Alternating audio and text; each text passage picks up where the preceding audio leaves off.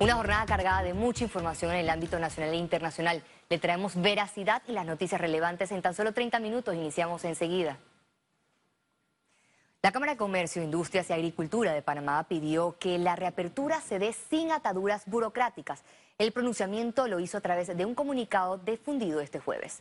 El gremio empresarial considera que aun cuando se comunicaron las medidas de flexibilización de las restricciones de movilidad y operación de actividades económicas, estas resultan insuficientes y han originado un sinnúmero de cuestionamientos legales por afectar los derechos ciudadanos. Para la Cámara de Comercio, el modelo de fragmentar la apertura de actividades cada semana y establecer nuevos requisitos no va a coadyuvar a una recuperación integral de la actividad económica y del empleo.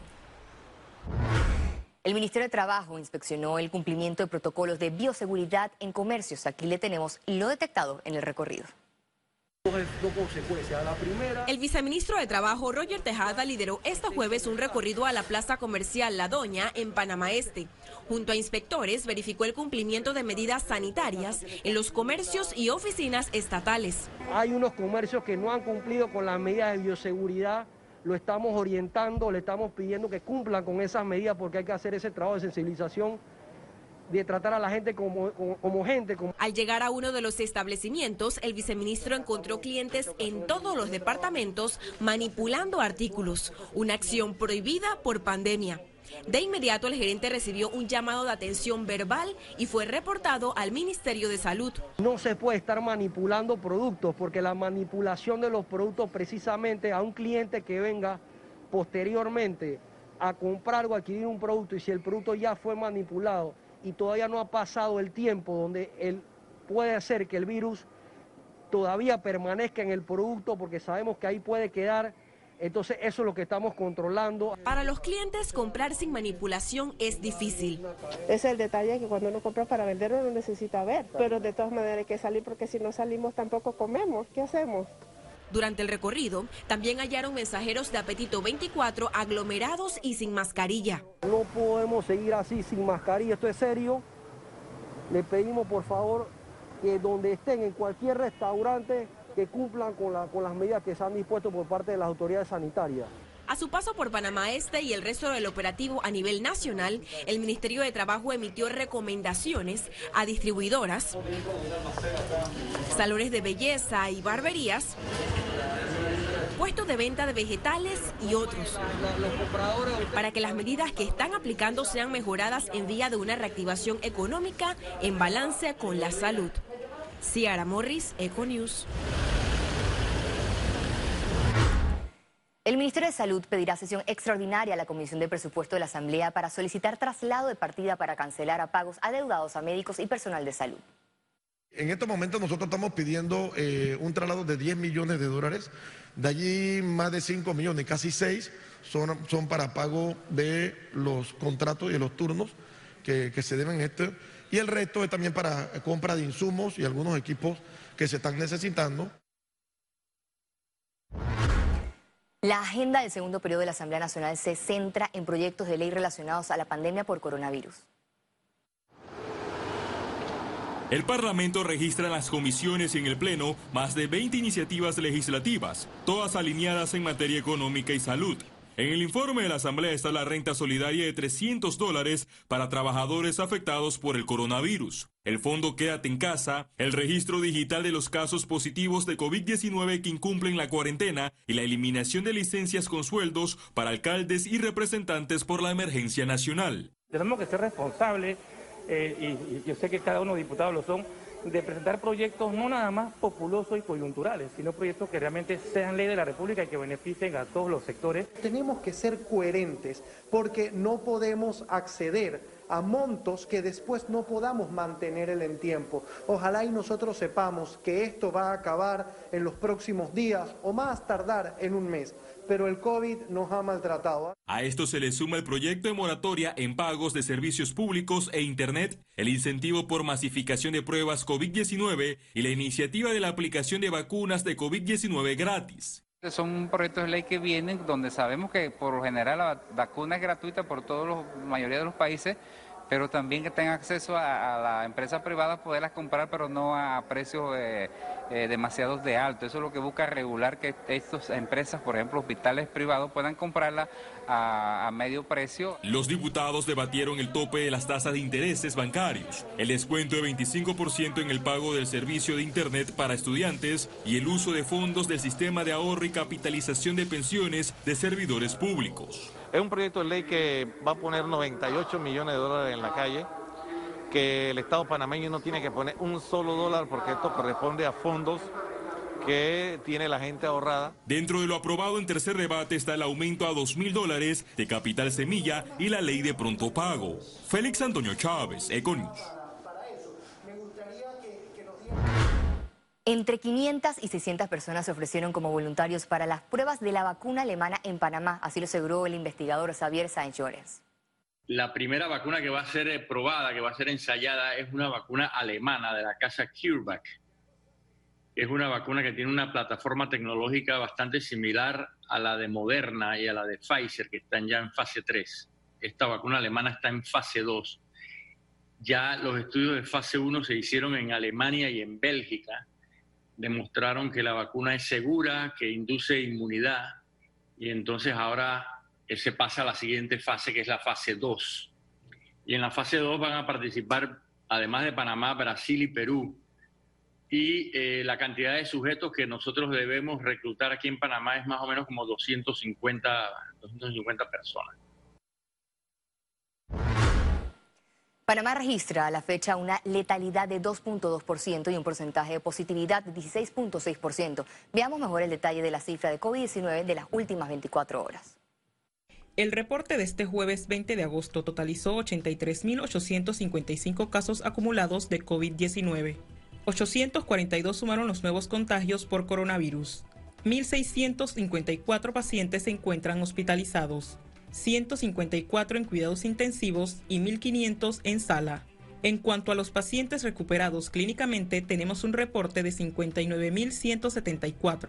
Hasta la fecha, Panamá suma un total de 1.844 fallecimientos, de los cuales 17 ocurrieron en las últimas 24 horas.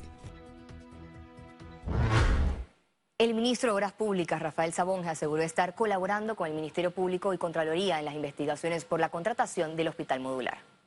Hemos sido totalmente abiertos, creo que ha sido un proceso, además, sobre todo el tema de la Contraloría, ha sido eh, un, proceso muy beneficioso porque ha sido casi que una auditoría previa, simplemente por, eh, por el modelo de contratación que se dio. Fue una contratación que se dio en un momento de emergencia, eh, se hizo de acuerdo a la ley, eh, pero eh, pues definitivamente fue un momento de emergencia. Em, eh, y, de acuerdo a la ley, pues se contrató a la empresa que daba la mejor propuesta en el mejor tiempo. Esto ha sido un proceso largo con la Contraloría, pero ha sido un proceso provechoso sobre todo para el proyecto y para la claridad y la transparencia que el proyecto se merece. El ministro de Educación reaccionó ante apagón pedagógico virtual e instó a los gremios a trabajar en pro de la educación que, sabemos que no tenemos las condiciones perfectas. Sin embargo, nuestros reportes y los reportes de los padres de familia indican de que sí hay esa, esa relación, esa continuidad, esa interacción docente-estudiante y como les hemos dicho en reiteradas ocasiones, estamos esperando quizás para el finales de esta semana, inicios de la otra, eh, desde prácticamente las primeras semanas de agosto a través de la IG y otras entidades del, gobierno, inclusive Meduca como parte de ese grupo, está negociando con las telefónicas quizás la posibilidad de una liberación o de algunos apoyos a nivel de banda ancha y de Internet sobre todo. La próxima semana la Asamblea Nacional escogerá al nuevo defensor del pueblo de manera presencial en el Pleno Legislativo. Sí, hay una mora de meses, la cual nosotros pedimos disculpas, eh, pero nosotros estuvimos actuando eh, en el tema de la pandemia con proyectos de ley necesarios que venían de parte del Ejecutivo y de los diputados que tenían que ver con el tema de la, de la pandemia y las leyes moratorias que, grandemente han beneficiado a la población panameña. Eh, nosotros vamos a evaluar el listado de los candidatos a defensor del pueblo eh, previa ya que la Comisión de Credenciales hizo una evaluación también y una escogencia creo que aproximadamente de 10, 10 personas. La Comisión de Asuntos Municipales de la Asamblea Nacional inició el proceso para debatir el proyecto de ley que elimina la licencia con sueldos de alcaldes y representantes. El diputado proponente Juan Diego Vázquez manifestó que los artículos evitan que cobren doble salario para asegurar mayor liquidez de los recursos del Estado durante y después de la pandemia por COVID-19. El proyecto entrará a fondo luego que la Contraloría reveló que 30 alcaldes y más de 170 representantes devengan salarios elevados por diversos beneficios. La constitución por regla dice que no las habrá, salvo las que permita la ley. Por lo que la regla es que no puede haber. ¿Por qué no puede haber? Este diputado por lo menos cree que nadie, nadie debe trabajar, debe cobrar por un trabajo que no realiza. Economía. El Ministerio de Obras Públicas inspeccionó este jueves el avance de los proyectos de construcción reactivados. El recorrido inició en Boca la Caja en la ciudad de Panamá, donde la institución trabaja en arreglo de las calles y alcantarillado como parte del programa Recupera mi barrio del gobierno. Estamos trabajando algo de parcheo en algunas calles que estaban en muy mal estado. También hemos, hemos también trabajado las cunetas, que había un problema con estas cunetas no estaban drenando bien el agua y pues eso también afectaba mucho la carpeta asfáltica. Sobre la lista reducida de proyectos de infraestructura privada reactivados, reiteró que la reapertura es gradual. Pues lo que el Ministerio de Salud ha estipulado es que deben ser proyectos que ya estén próximos a culminarse y se han ido aperturando proyectos que tienen más del 95% de avance. Tenemos que entender que esto es gradual. La siguiente parada fue en la ampliación y rehabilitación de la carretera panamericana cerca de Lomacobá, un proyecto con gran expectativa de generación de empleo. Actualmente ya hay 70 trabajadores aquí eh, que reactivaron su puesto de trabajo. Esto en el próximo mes o en los próximos 45 días se va a llevar hasta 365 puestos de trabajo.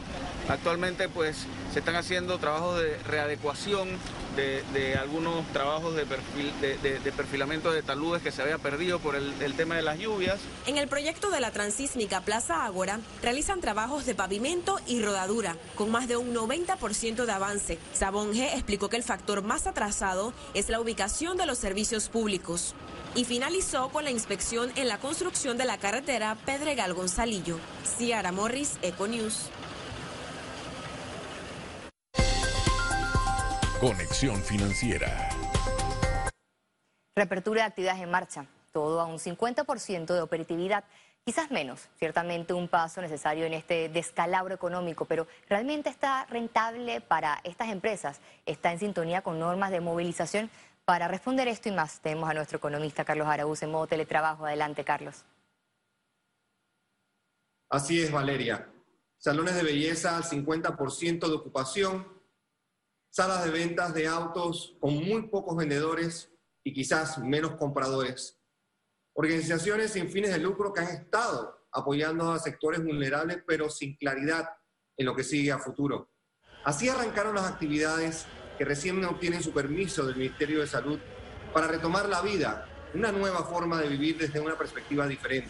Cualquier reactivación es vista con buenos ojos. Sin embargo, miles continuarán con sus contratos suspendidos hasta nuevos avisos de reactivación que dependerán en gran medida de que si hay o no brotes nuevos de esta terrible enfermedad. Si vemos el ejemplo de otros países, pues no nos debe asombrar o desilusionar que el número de casos se vaya a disparar en dos semanas. Con la instalación de camas en el centro Figal y otras medidas que suben la oferta de espacio clínico hospitalario, lo que se impone es proceder con una apertura controlada, bien organizada de todas las otras actividades. El desempleo y la informalidad nos sigue ahogando y quizás será así el resto del año. La recaudación de impuestos que el gobierno necesita para operar es débil y seguirá siendo así, lo que lleva entonces a depender de más deuda. Una deuda que solo sirve hoy día para alimentar un aparato gubernamental lento, obsesionadamente ocupado con el pasado y ni hablar de los salarios de algunos funcionarios que para nada son considerados como solidarios. La cuarentena en Panamá podría representar hasta 84 muertes al mes. No es un número menor. La apertura de ciertos sectores sin ajustes a las normas de movilización, sin modificar cercos sanitarios, por ejemplo, representa un esfuerzo contraproducente por la enorme frustración que puede generar. A cuidarse para apostar por una gradual apertura, la gradualidad que otros segmentos necesitan y así contrarrestar la cruda tormenta que hoy vivimos. Vuelvo contigo, Valeria. Muchas gracias, Carlos, por tu siempre atinado análisis. Y es tal cual lo acabas de decir, queda de nosotros y de ustedes en casa de tomar conciencia, porque de ello dependerá o no la propagación del virus. Y al regreso internacionales, y recuerde, si no tiene la oportunidad de vernos en pantalla, puede hacerlo en vivo desde su celular a través de una aplicación destinada a su comodidad. Es Cable Onda Go. Solo descárguela y listo, ya venimos.